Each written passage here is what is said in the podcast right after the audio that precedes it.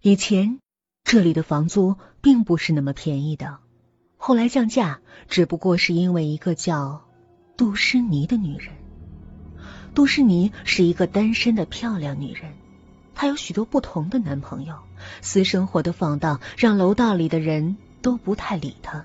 再加上她住的是顶楼，更没有人关心她的行踪，所以她出事之后并没有被及时发现。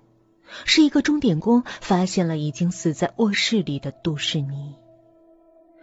这个钟点工常常来杜诗妮家里干活，一周来一次，所以杜诗妮给了他一把钥匙，方便他进出。那天，钟点工像往常一样打开门，他闻到屋子里有股怪味儿。钟点工循着味道一找，就看到了那可怕的一幕。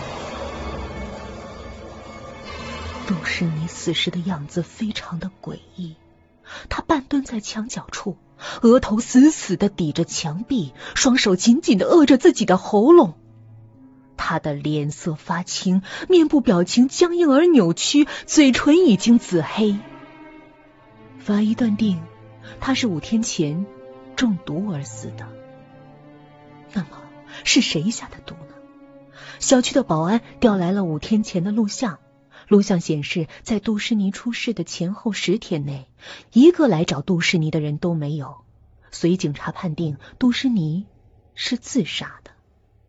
不过，在杜诗妮的家里并没有发现任何毒药的痕迹，杜诗妮也没有购买过毒药的记录，说杜诗妮是自杀也是非常勉强的。